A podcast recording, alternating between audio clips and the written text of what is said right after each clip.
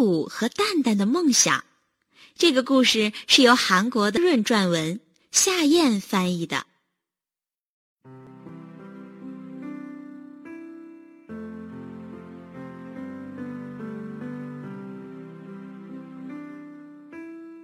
森林里生活着一只叫谷谷的狼。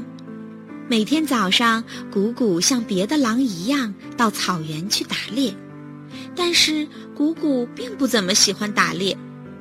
谷谷的梦想是把脚和尾巴浸在清澈的溪水里，闻着花香，写自己喜欢的文章。要是能做自己喜欢的事情，那该多好啊！谷谷每天都在想象着。离森林不远的村子里，生活着一个叫蛋蛋的放羊少女。蛋蛋每天早上把羊群带到草原放牧，但是他觉得放羊很枯燥。蛋蛋的梦想是坐船去遥远的国家旅行，每天都可以过有意思的生活，多好啊！蛋蛋每天都在想象着。有一天。出来打猎的谷谷和放羊的蛋蛋在草原相遇呀！蛋蛋惊讶的一下子愣住了，站在那里好半天。趁着这个当儿，谷谷迅速的数了一下羊的只数。对不起啊，我是狼，所以没有办法了，要在这十只羊里抓走几只。蛋蛋突然觉得谷谷是只很特别的狼。有礼貌，而且还会数数。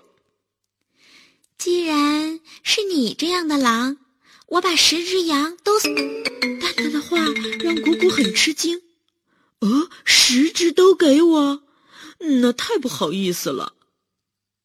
蛋蛋笑着说：“但是我需要和羊儿告别，你明天来吧，明天再把羊带走。”谷谷仔细想了一下，好吧，于是他们约定好，然后谷谷就回家了。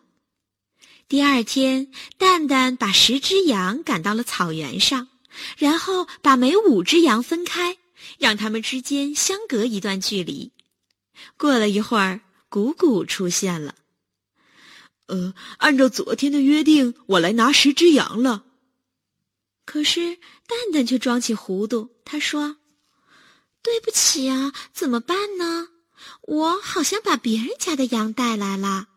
我的羊一共是十只，这里的羊是五只和五只啊。”哦，谷谷认真的数了一下，哦，真是这样啊。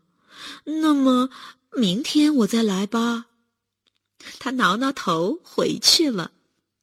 回到家的谷谷心情很不好，奇怪，真的很奇怪，就像是尾巴掉进了泥塘里一样的感觉。谷谷把脚和尾巴浸在小溪里，仔细的想着。这下有一个圆圆的小石头，谷谷两只手各拿着五个小石头，然后把两堆合在一起。这不正是十个吗？哈哈，这和五个五个加在一起是十一样啊！谷谷此时的心情啊，就像是把尾巴从泥塘里拔出来一样。第二天，谷谷去见蛋蛋了。我来拿羊了，十只也好，五只和五只也好，两种都是一样的，都是十只。蛋蛋眼睛瞪得圆圆的，说道：“你可真聪明，那可能又是我弄错了吧？这羊是六只和四只。草原上的羊不是十只，也不是五只和五只，是六只和四只，正在甜甜的睡着。啊，还真是这样啊！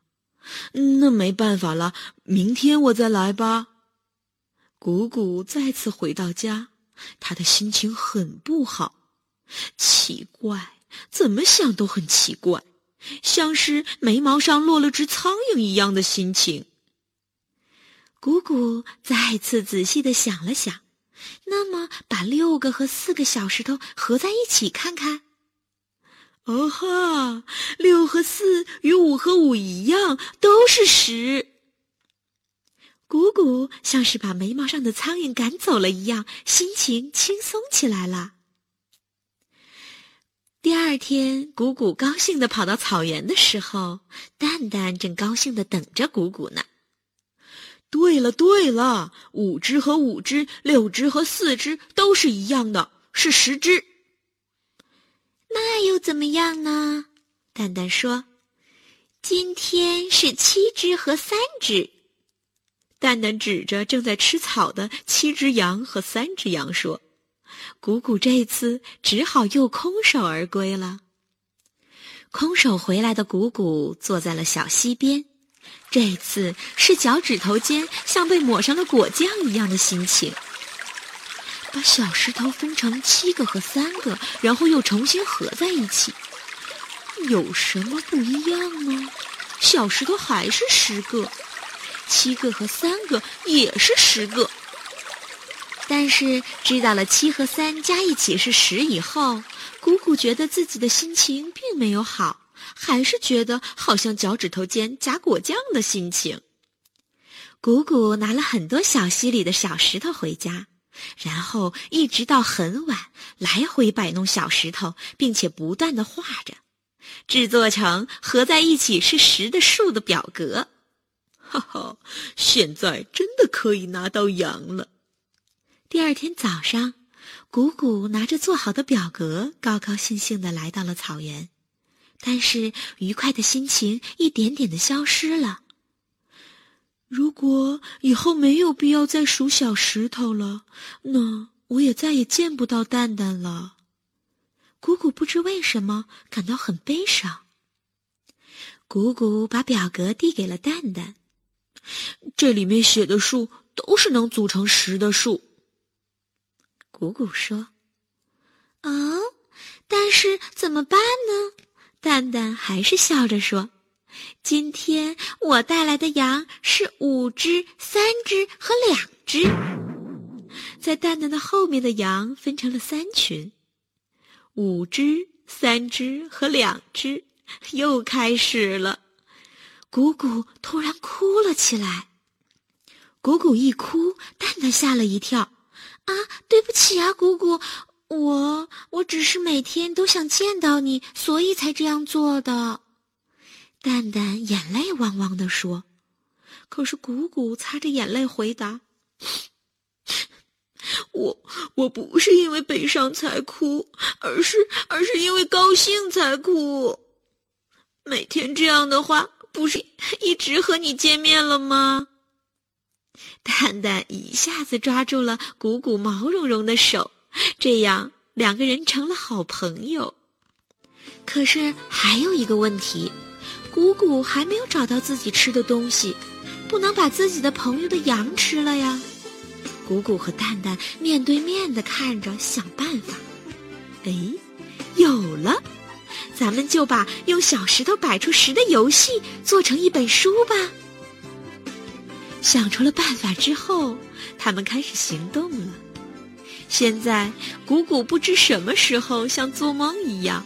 一边把脚和尾巴浸在溪水里，一边写书，把文章放在一起做成一本书，书卖了赚了钱，就可以好好的生活了，不用再打猎的谷谷感到很幸福。鼓鼓的书卖给谁呢？就卖给蛋蛋，蛋蛋也不知什么时候像做梦一样乘着船去旅行了，去卖鼓鼓的书，蛋蛋也很幸福吧。